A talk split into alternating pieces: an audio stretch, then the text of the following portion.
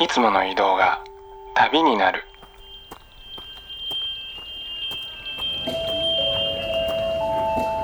音で巡る30分間の小旅行へご案内します。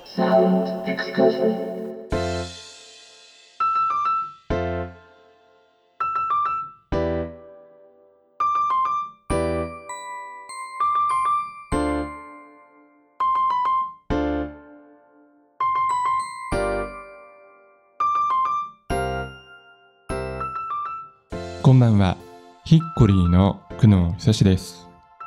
ヒッコリーサウンドエクスカーション。この番組では日常の中に旅を感じさせてくれる音楽をお届けしています。さて、今夜は秋のボサノバ特集ということで、サウダージな気分でブラジルへ旅をしたいと思います。ボサノバというとですね、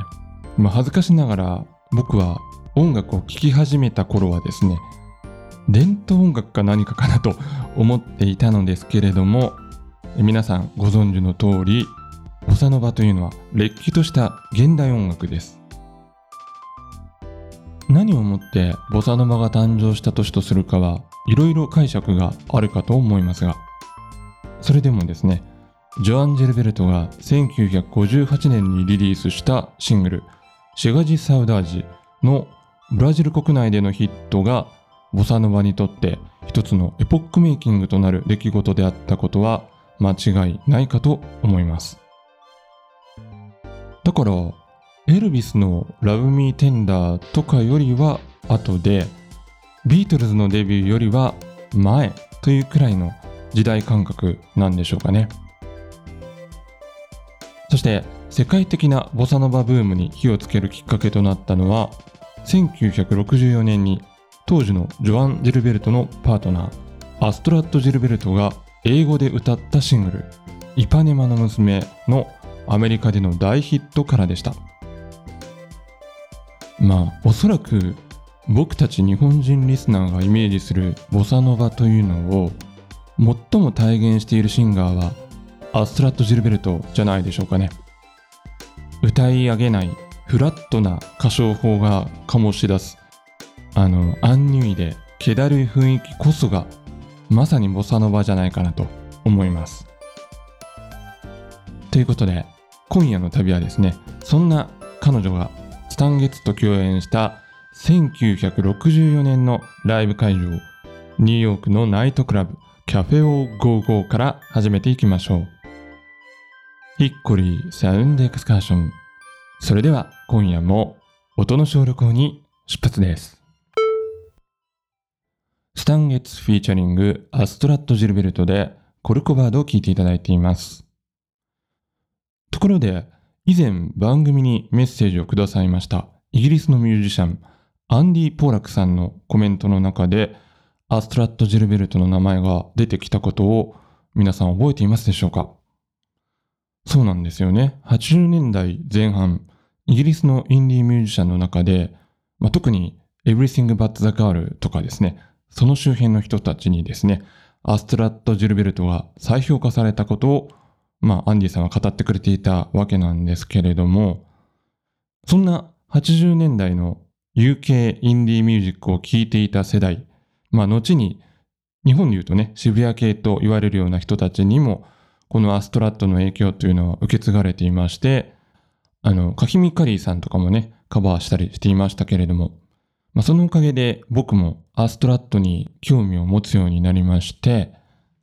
なんかそんなにね、強烈な存在感を主張するようなタイプの人ではないと思うんですけれども、まあ、むしろね、ごく普通の女の子の小さな歌声だと思うんですが、それでもこうやって何世代にもわたって引きつけられているというのがおかしくないですね。不思議な魅力を持った人だと思います。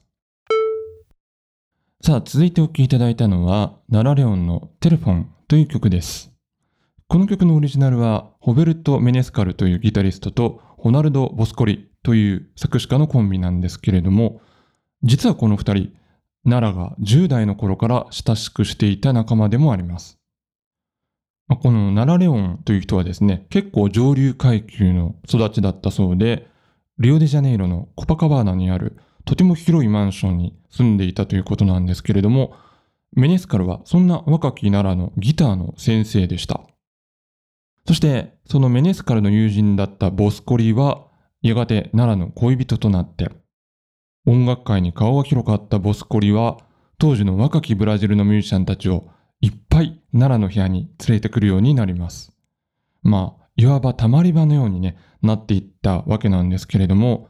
まあ、そこに入り浸っていた当時無名だった若きミュージシャンたちというのが、その後にですね、ボサノバとブラジル音楽のとんでもないレジェンドになっていくわけですね。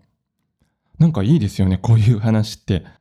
あの、ボブ・ディランやジョン・バイズが出入りしていたニューヨークのグリニッジ・ビレッジとか、藤田嗣治とかヘミングウェイが芸術談義を交わしていたというパリのモンパルナスとかですね。ちょっとそんなエピソードも思い出したりもしましたけれども。さて、そんなナラレオンの部屋にですね、出入りしたミュージシャンの中には、あの人もいました。誰だろう誰だろうということで、えージョアン・ジルベルトですね。そして、えーミュージシャン同士のつながりの中で、ついにジョアンは作曲家のジョビンと出会うことになります。ジョビンがプロデュースした冒頭にもお話しましたシングルシェカジ・サウダージの大ヒットにつながっていくわけですね。それではそんなジョアンのナンバーを一曲聴いていただきましょう。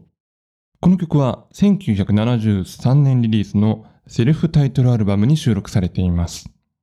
これまさにですね、風のような、川の流れのような、ジョアンの素晴らしいボーカルとギターの世界が、もうこれ一つの頂点に達している曲ではないかなと思います。ベベルという曲をお聴きください。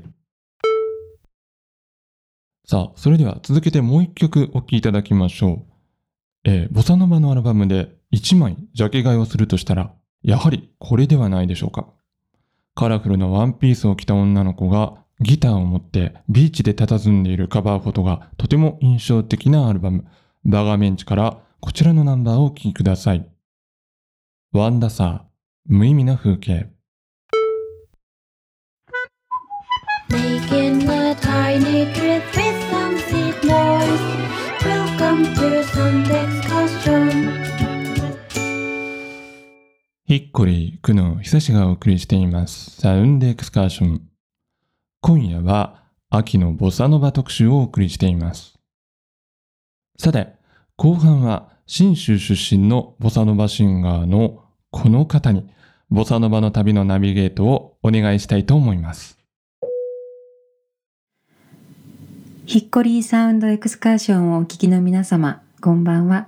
山本ひかりです。長野県の北部、志賀高原出身です。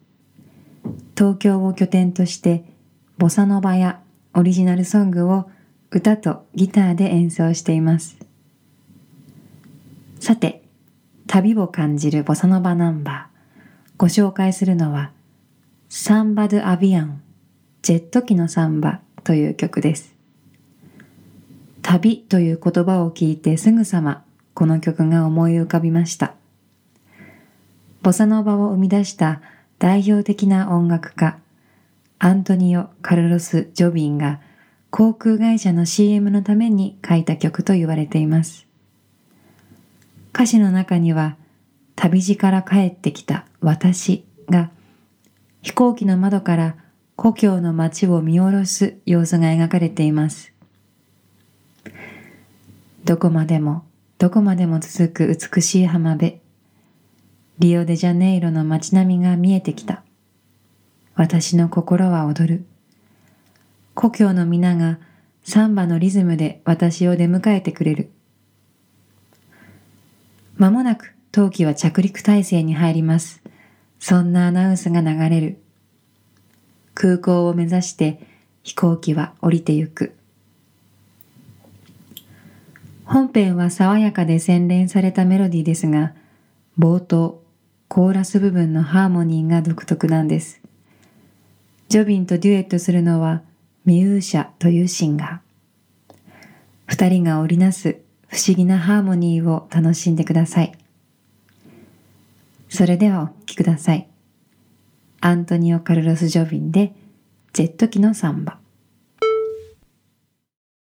続いては私の弾き語りアルバムからボサノバの名曲を一曲お聴きください。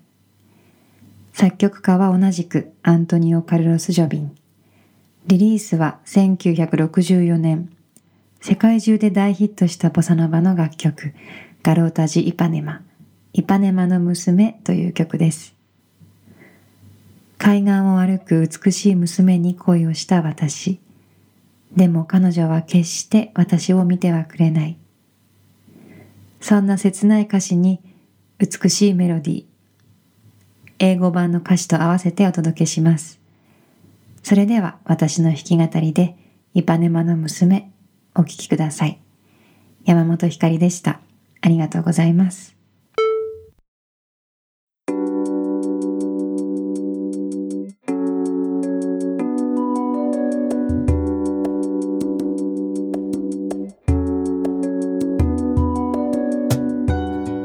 お送りしてまいりましたヒッコリサウンドエクスカーションお別れの時間となりました。さあ今夜は秋のボサノバ特集ということでお送りいたしました。後半の旅をナビゲートしてくださいました山本ひかりさんが歌う「イパネマの娘」いやー素晴らしかったですよね、まあ、これから冬になっていくんですけれどもこういう音楽をゆっくりと聴くと小春日和の日だまりのような夜に灯すキャンドルのようなポカポカとした気分に包まれるのではないかなと思います、えー、山本さんのライブ情報や今後の活動につきましては番組サイトからもリンクを貼っています。インスタグラムぜひチェックしてください。さあそして前半の旅ではですね僕の方からボザノバのレジェンド的なアーティストの曲をかけていったんですけれどもまあその音楽的な構造以上にですねどの曲にも共通しているものはやはりサウダージの感覚でしょうかね、まあ、このサウダージというのはブラジル特有の感性で最も他国語への翻訳が難しい単語の一つとして、まあ、よく言われているんですけれどもどうですかね？郷愁とか切ないとかそんな感覚が近いんでしょうかね？まあボサノバはおしゃれ音楽的な捉え方もありましてそれはそれでねいいとは思うんですけれどもなんだかもう考えすぎて考えたくないとかもう何もせずにぐだっとしていたいとか、まあ、そんな時間にはですねこういうフラットで小さな歌声でサウダー時間が通奏低音的に流れているボサノバというのがですねいいのではないでしょうか。また今日お送りしました中で気になるアーティストなどありましたらぜひですねオリジナルアルバムの方も掘っていってください。それでは来週も同じ時間に旅をしましょう。ヒッコリーサウンドエクスカーション。ナビゲーターは久野久志でした。バイバイ。